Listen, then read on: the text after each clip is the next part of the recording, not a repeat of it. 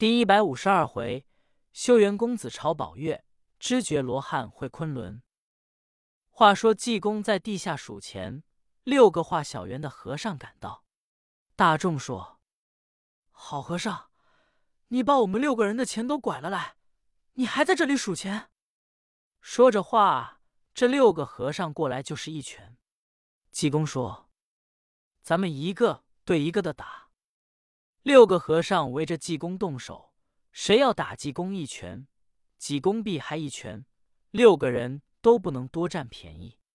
正在动手之际，只见正北来了两匹坐骑，骑马的正是王权、李福。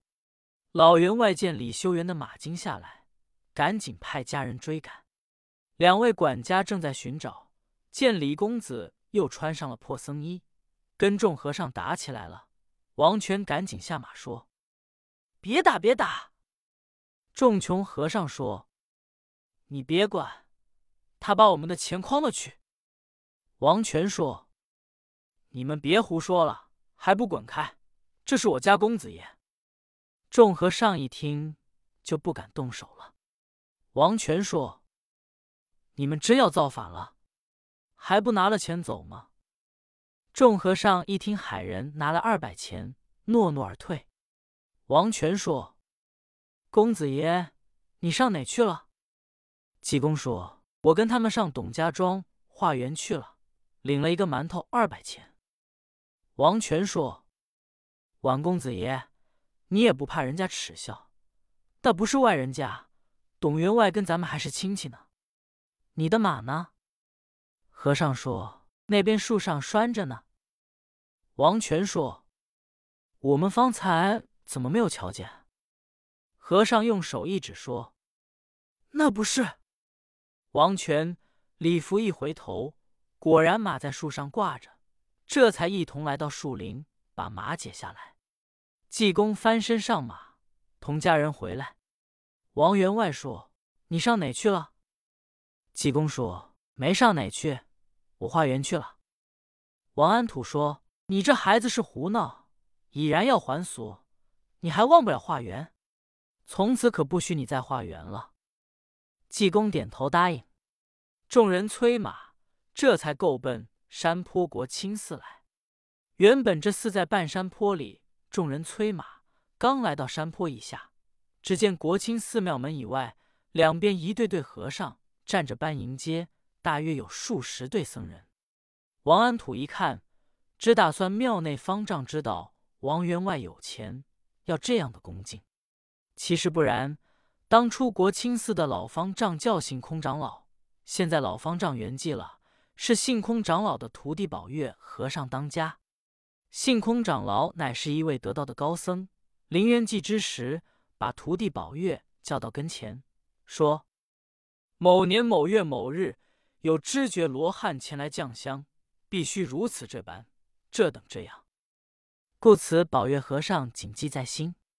今天由大殿前往外排班，是五十四队，一百零八位和尚各穿扁衫，手拿手炉手盘，口念真佛迎接知觉罗汉。王安土哪里知道其中的细情？众人来到庙前下马，济公说。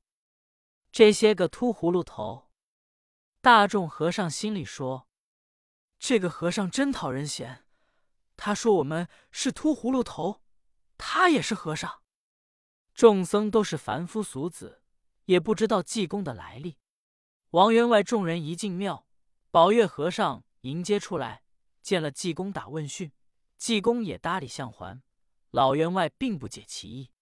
宝月说：“老员外来了。”王安石说：“方丈怎么称呼？”和尚说：“我叫宝月。”书的节目是修缘公子朝宝月，知觉罗汉会昆仑。王安土今天来到国清寺，先师射中僧人，每人一件僧袍，每人一双僧鞋，每人给钱两吊。方丈请老员外在禅堂待茶。王安石说：“我今天特意给我外甥李修缘跳墙还俗。”求老方丈慈悲慈悲罢。宝月和尚点头，吩咐外面预备。众人来到大殿以前烧土香，在大殿前搁着一条板凳，就算是墙。宝月和尚说：“老员外，你外甥跳墙，我得打他一百禅杖，赶出庙去。”王安土一听，说：“我外甥懦弱的身体，要打一百禅杖，他如何受得了？”宝月和尚说：“不用真拿大禅杖，就拿一百根筷子以代禅杖，打一下算十下。”老员外说：“这就是了。”宝月和尚说：“修缘，我打过了你，你跳过板凳，跑出庙门就算完了。”济公点头。宝月拿起筷子一比，打一下，说：“啊，初一不烧香，十五不礼拜，前殿不打扫，后殿堆土块，中朝饮美酒，狗肉随身带。